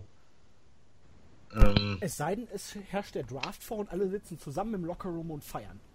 genau, oder irgendjemand wird verabschiedet oder so, dann stehen sie nebeneinander alle und alles ist gut und es ist eine Party zum, zum 4. Juli, dann stehen sie auch alle da und trinken zusammen ein Bierchen oder was auch immer. Ähm, ich, ich, mir fehlen manchmal einfach die Gründe, warum jetzt auf einmal Natalia Carmella wieder nicht mag und äh, Ja gut, das hat man ja hier erklärt, dass Natalia jetzt eifersüchtig ist, weil sie als Veteranin eigentlich als Platzhirchen sozusagen ihren Platz da einfordert. Äh, äh, irgendwie wäre ich eher sauer darüber, dass ich in einem Roster bin, wo es keinen fucking Titel gibt. Oh, Entschuldigung, ist Gott sei. Dank. Ich rufe dich gerade an, Julian. ich glaube auch. Nein, äh, ich hab, Ja. Ja, alles gesagt, Jens, oder? Ähm, ja, ja. Gut, dann äh, improvisiere ich mal. Und wir machen weiter mit dem zweiten Match des Abends. Die American Alpha. Jason Jordan und Chad Gable haben jetzt tatsächlich ihr SmackDown-Debüt auch im Ring gegeben. Letzte Woche standen sie ja noch bei der großen Eröffnungspromo mit dem anderen Roster am Ring. Jetzt waren sie dann auch quasi aktiv dabei. Und sie hatten ihr erstes Match gegen die Ward Villains. Aiden English und Simon Gotch.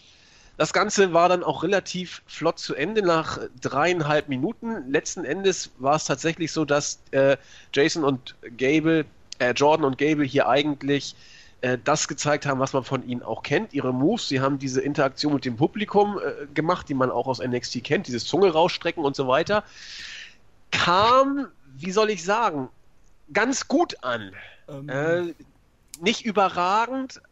Und das war, finde ich, generell, was ich mal an euch jetzt weitergebe. American Alpha, Debüt bei SmackDown. Äh, Genial, okay Punkte. oder nicht so doll? Ja, zwei Punkte. Zum einen, man hätte hier Jobber nehmen sollen, anstatt ja.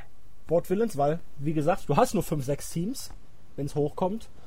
Und die sind jetzt schon mal durch, die Ward Villains. Und man hat hier ganz klar gesehen, ein Großteil der Leute, die zu den Live-Shows gehen, wenn man die Pay-Per-Views mal ausklammert, schauen dann doch wohl nicht so oft NXT. Dementsprechend war das hier jetzt nicht unbedingt der beste Showcase für American Alpha. Da wären dann doch noch die Jobber noch mal besser gewesen, weil dann hätten sie wirklich in einer Minute drei, vier Moves und man hätte gedacht, wow, die sind gut. So war es dann doch. Selbst in den dreieinhalb Minuten hatten die Wort Villains noch eine kleine Dominationsphase und ging ein bisschen unter. Die kamen jetzt nicht so wie die Big Time Stars vor, die man uns verkaufen wollte, glaube ich. Der habe ich ähnlich gesehen. Jens?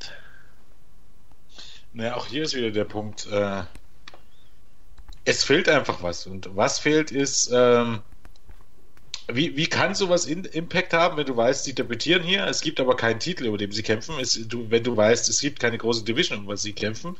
Sie debütieren, sie sind die große Nummer bei NXT.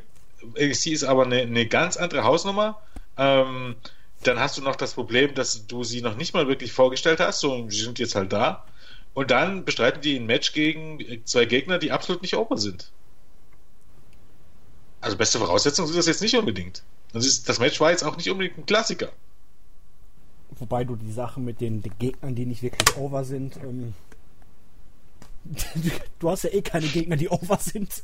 Ja, aber natürlich, das ist, ist im Grunde ein Problem, wenn du jemanden Neues vorstellst. Ja, natürlich. Also dann lieber irgendein Squash-Match, aber ich hätte hier, keine Ahnung, ähm, ich würde sowas anderes aufbauen. Dann lass ihn doch in der ersten Woche erstmal eine Promo halten. Lass sie in, lass sie sich vorstellen, dann bringst du nochmal ein Vorstellungsvideo mit Highlights von NXT und dann baust du dieses, dieses erste Match groß auf und am besten baust du das auch, indem sie ihre Gegner und wenn sie jemand Willens finden, vorher mal selber mal ein, zwei Squash-Matches gewinnen, dann in Promos sagen, dass sie eben American Alpha sofort im Main Roster stoppen werden und nochmal darauf verweisen, dass die beiden ja auch Teams auch schon gegeneinander gefehlt haben.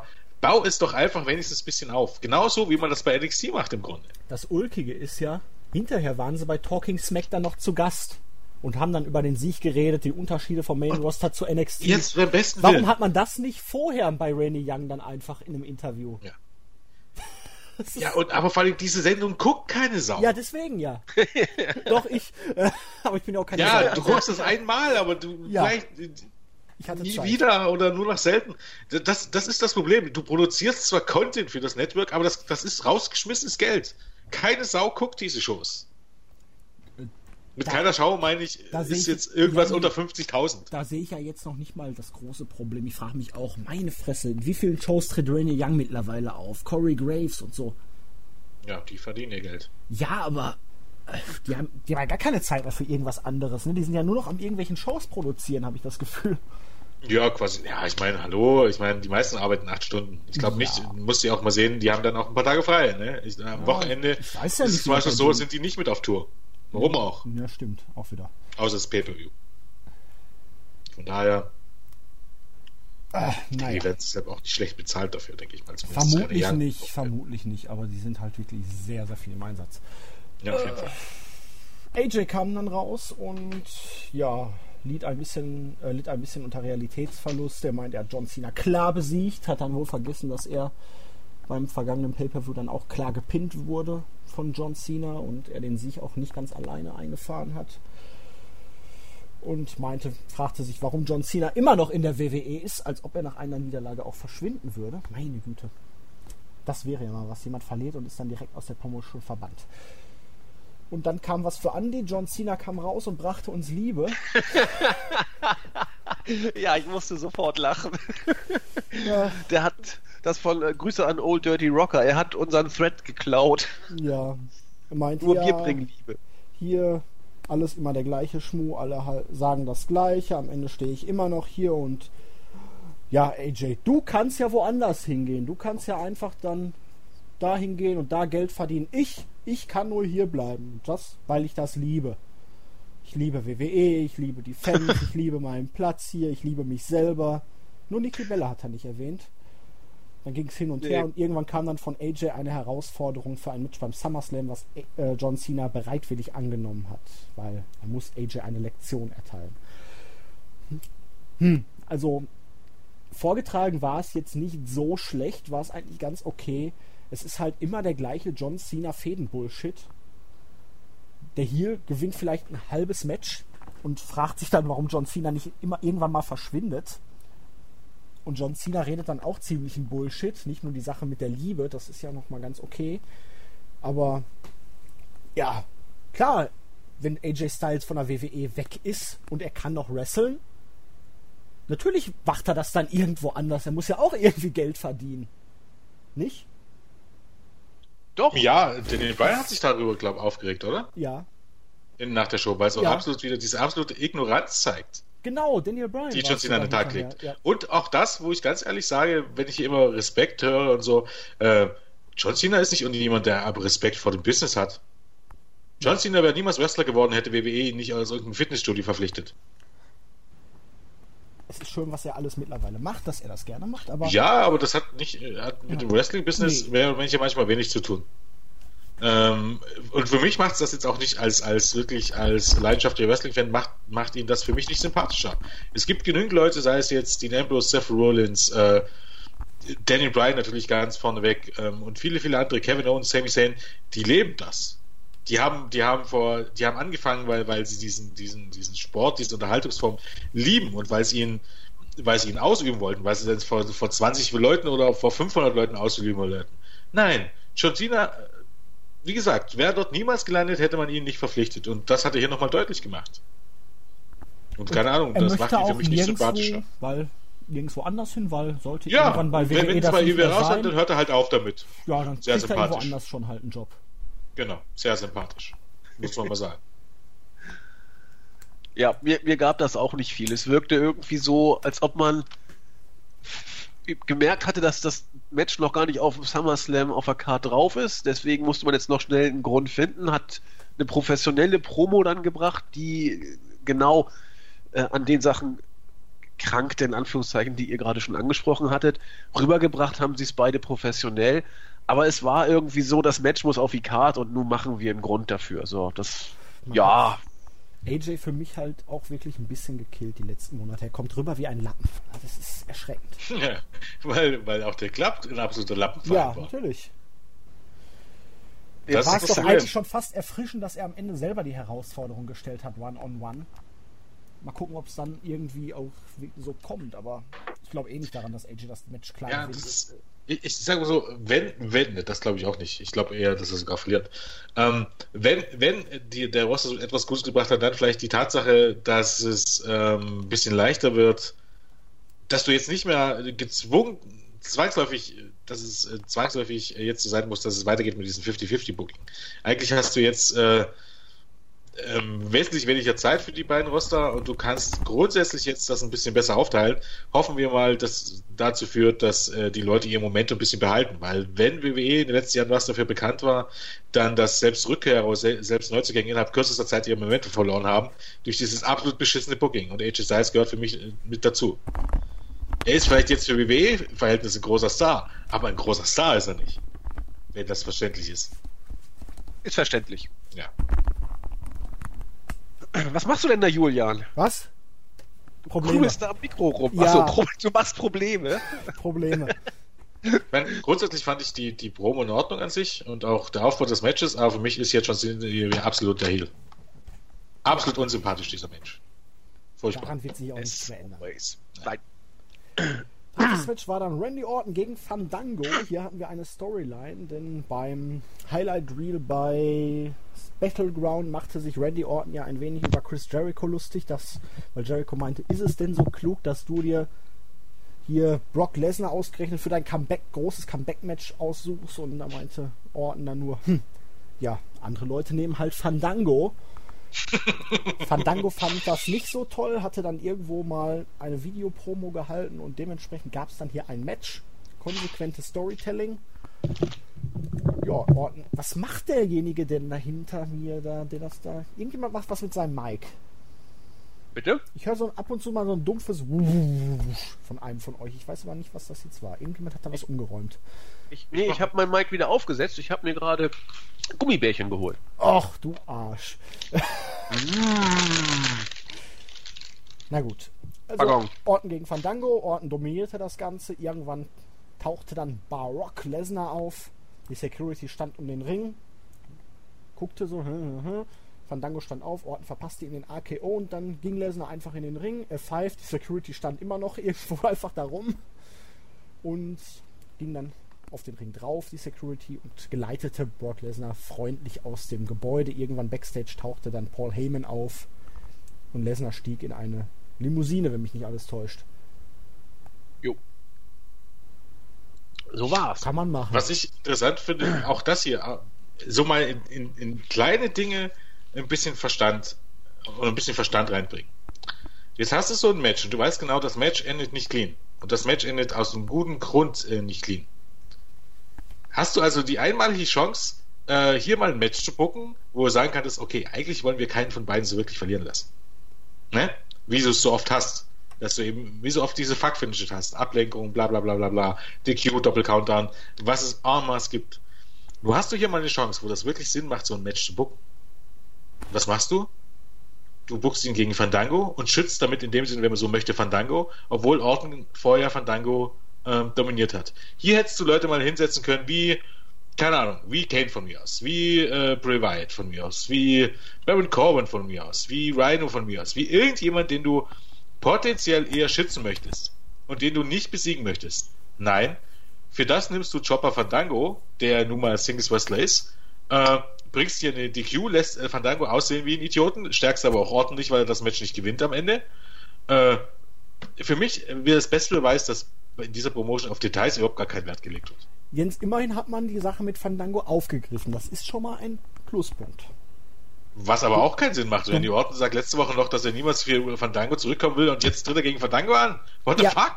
Ja, Randy Orton hat das ja nicht zu entscheiden. Das macht ja der General Manager oder sein Commissioner. Ah, also sind Daniel Bryan und, Vince, und Shane McMahon die Ziels?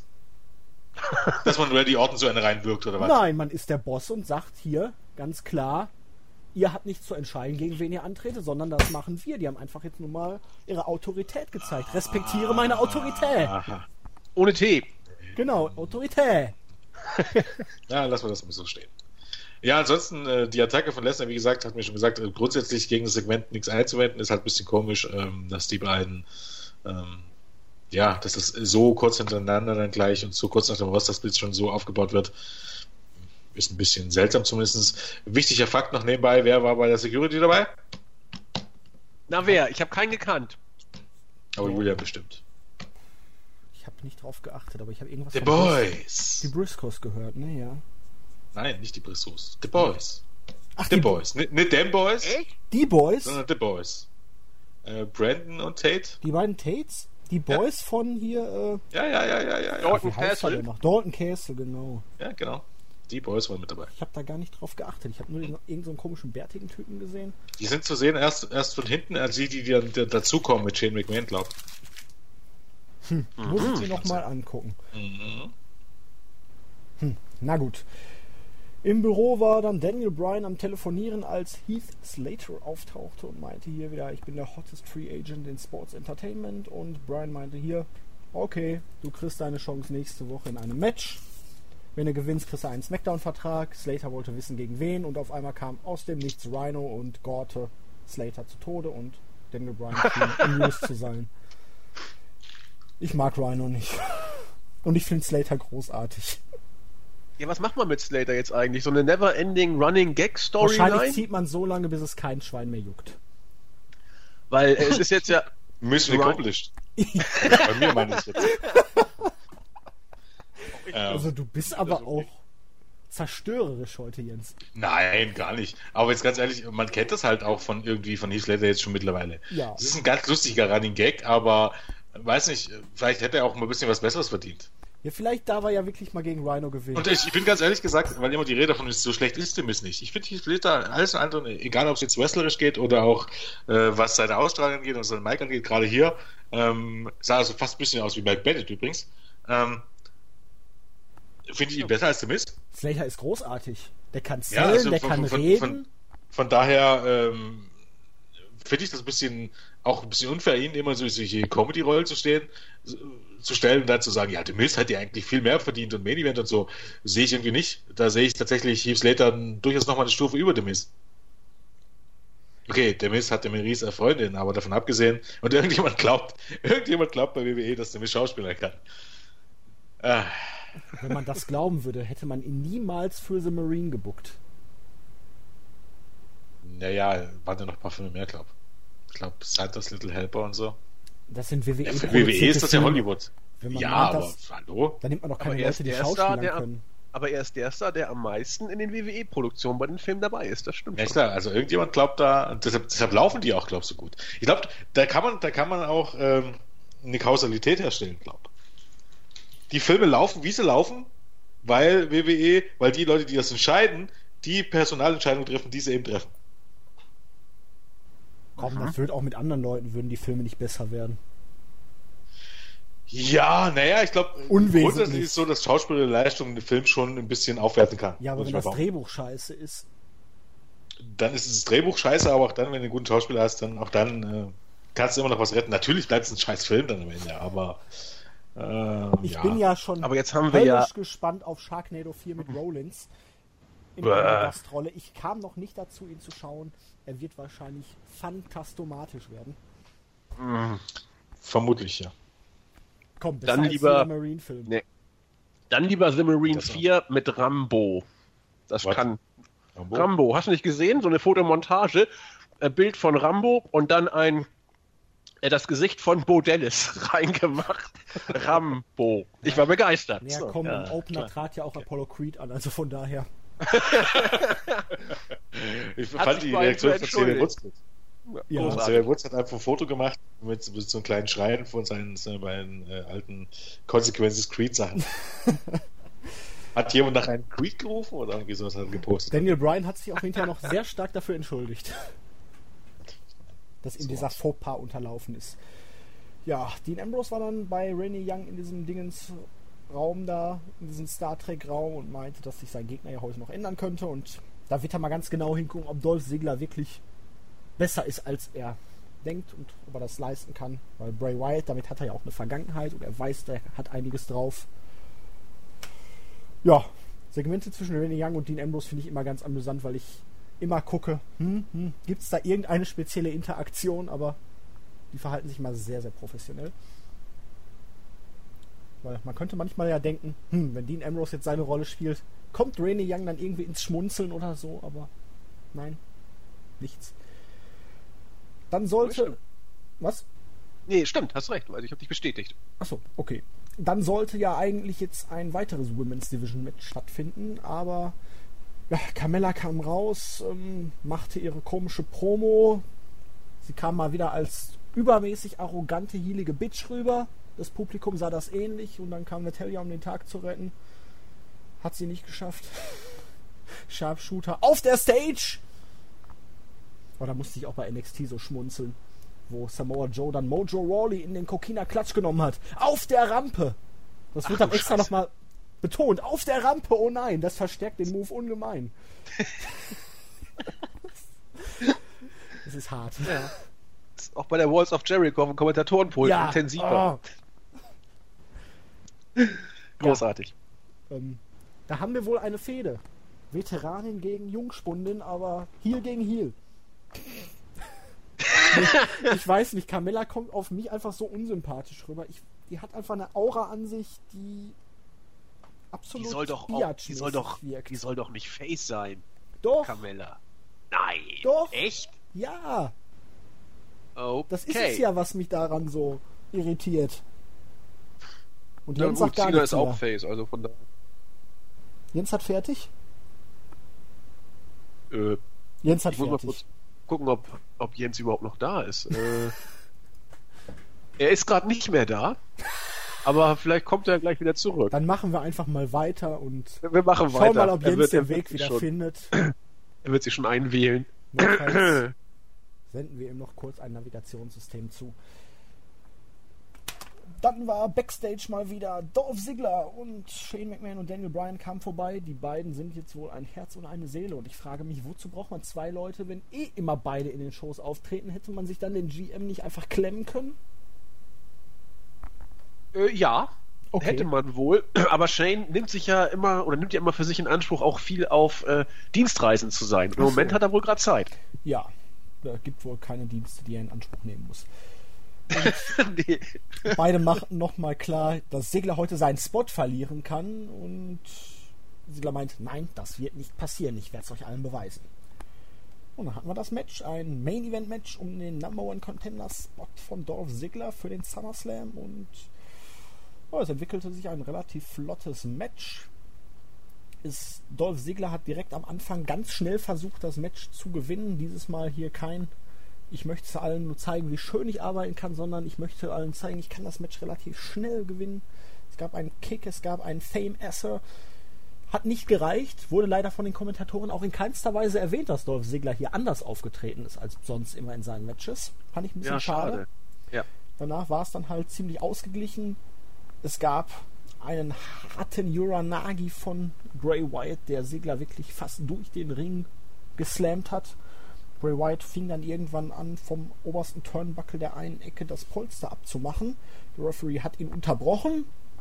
Dann machte irgendwann Dolph Ziggler das Ding ab. Der Referee na, guckte ein bisschen zu.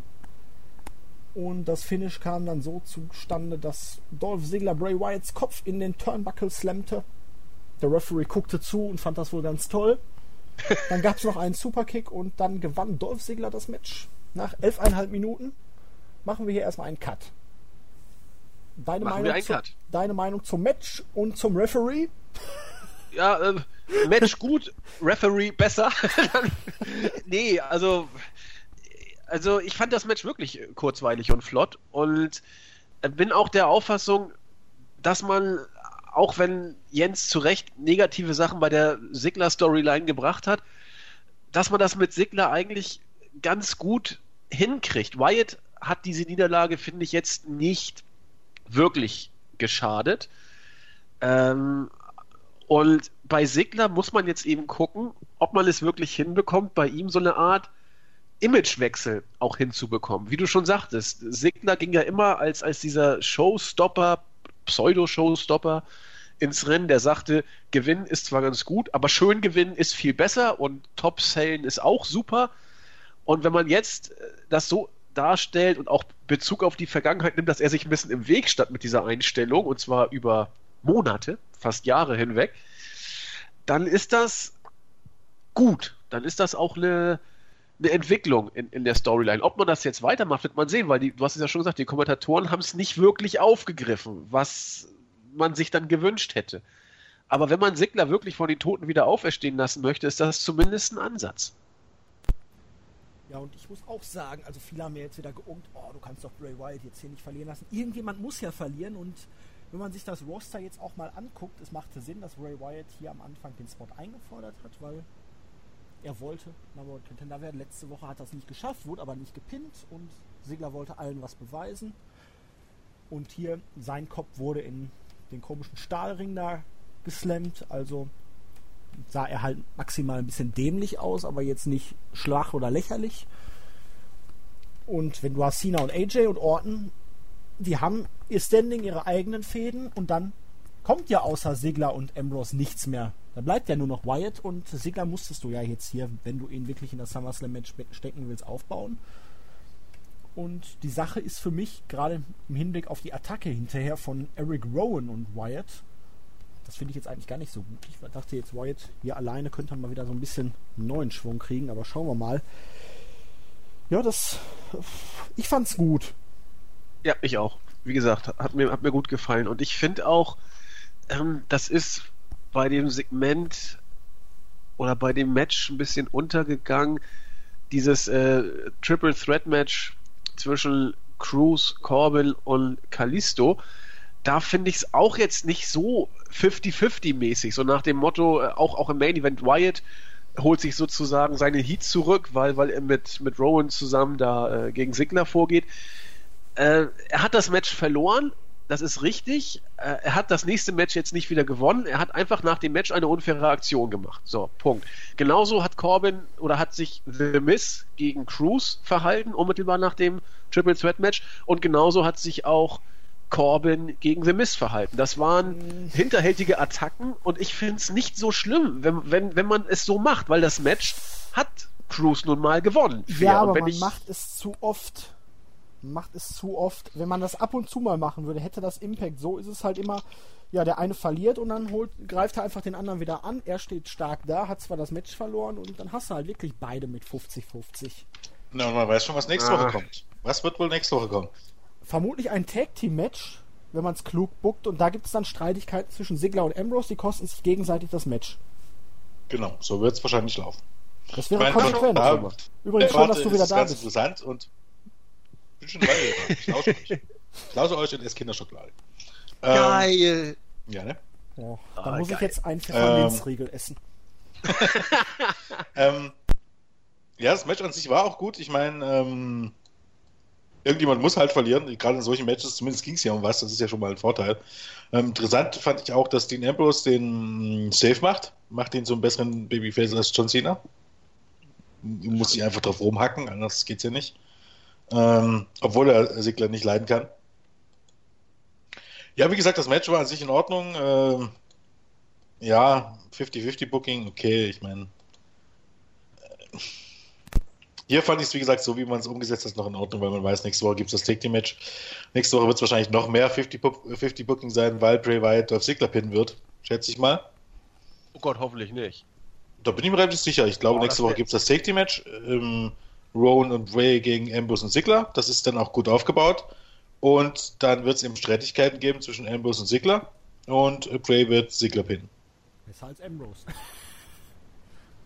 Ja, an sich besser als Ambrose. Ja, es geht halt nicht anders, wenn du solche Matches bookst. Bookst wird genau sowas passieren, aber hier zumindest kannst du sagen, ist zumindest eine fortlaufende Storyline und das macht Sinn, das ist ja schon mal äh, viel wert. Hm. Gegen wen Bray jetzt aber bei SummerSlam antreten wird oder ob überhaupt, äh, ist mir noch nicht so klar, ehrlich zu sein. Ich sehe ihn nicht auf der Card beim SummerSlam. Ich wüsste auch nicht gegen wen. Ich sehe ihn Ja, so ja als ein graue. Eminenz über dieser Titelfehde schweben. Ja, vielleicht ein Eingriff oder so, aber. Ja, vielleicht ein Eingriff. Das, Aber sonst, weil ich könnte, Match. die Frage wird halt sein, was plant man mit Sigler? Macht, macht man wirklich einen Heel-Turn mit Sigler? Dann könnte auch sein, dass die Sache mit Ambrose noch weitergeht.